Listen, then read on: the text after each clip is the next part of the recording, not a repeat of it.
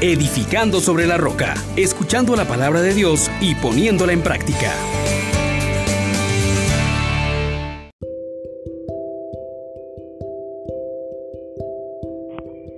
Paz y alegría Jesús y María, hermanos y hermanas, les saluda su hermano Juan Elías de la Misericordia Divina. Hoy le damos gracias a Dios porque Él nos guardará como un pastor a su rebaño. Invoquemos al Espíritu Santo para que nos guíe en esta reflexión y nos acompañe también en la práctica. Oh gran poder de Dios, enciéndenos en tu fuego el amor. Oh Espíritu, que vienes de lo alto, llénanos de Dios.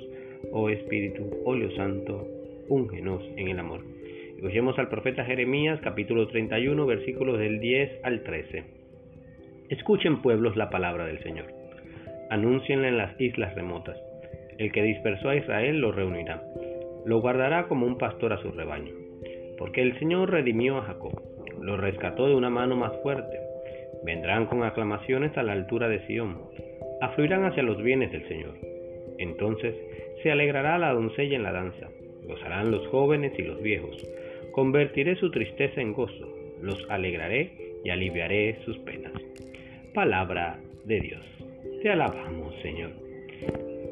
Cada día que pasa se acerca más este momento triunfal de la Pascua y Dios nos va preparando, animándonos a confiar cada vez más en Él, haciéndonos ver que Él ha venido para que ya no estemos dispersos, para que ya no estemos distraídos, para que ya no estemos divididos. Él ha venido con todo su poder en su Hijo Jesucristo y va a hacer todo lo necesario para que nosotros ya no estemos en una situación de indigencia, de extradición, de éxodo constante.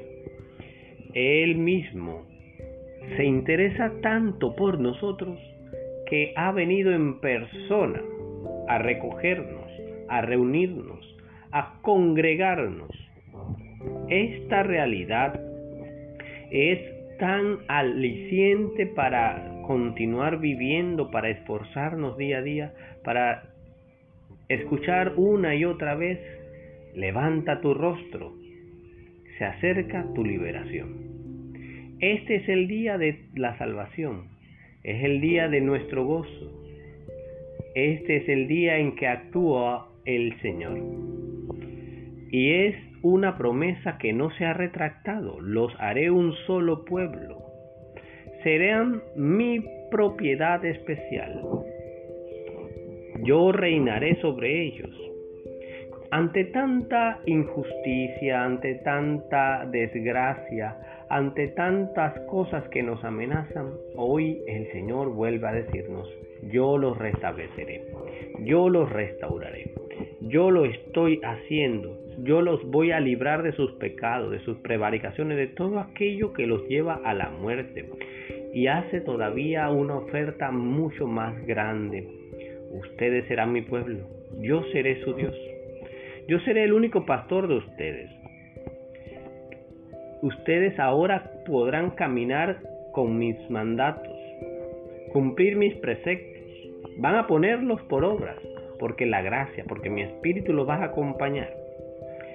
Esto es lo que Dios está realizando y cada vez que nos acerquemos más a la Pascua tenemos que animarnos más, estimularnos mutuamente para que viviendo como pueblo podamos también gozar de este pastor que cuida de nosotros. Y se nos incita a anunciar esta buena noticia todas las naciones hasta los confines, hasta los más alejados, hasta aquellos que ya creen no tener esperanza. Porque Él es quien nos redime. Él es quien nos rescata de todo lo que nos ha tenido esclavizados, de los que nos han atado, de aquellos que han querido nuestras desgracias.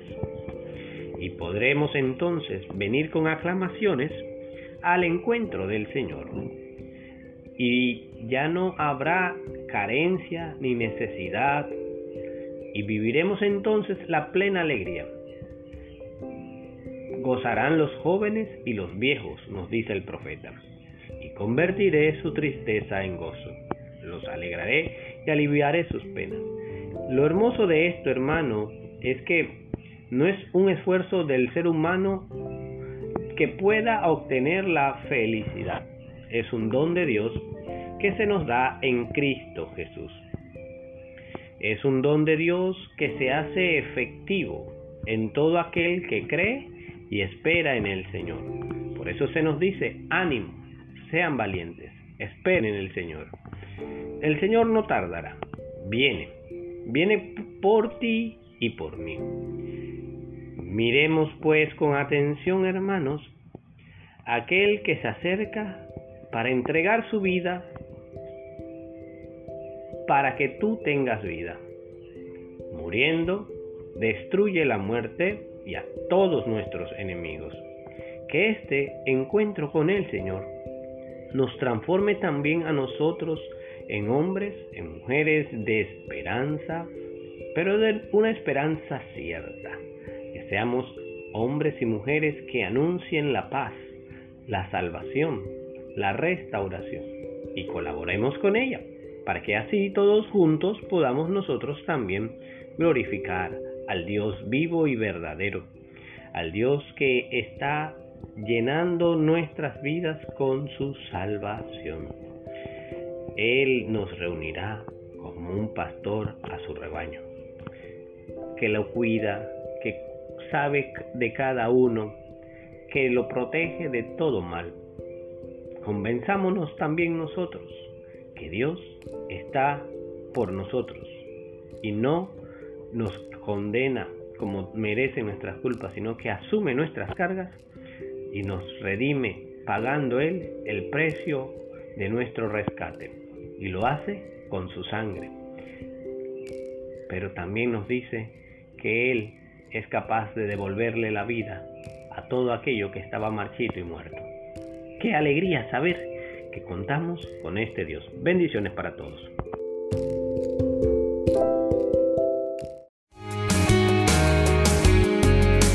Les exhortamos, hermanos, por la misericordia de Dios, que pongan por obra la palabra y no se contenten solo con oírla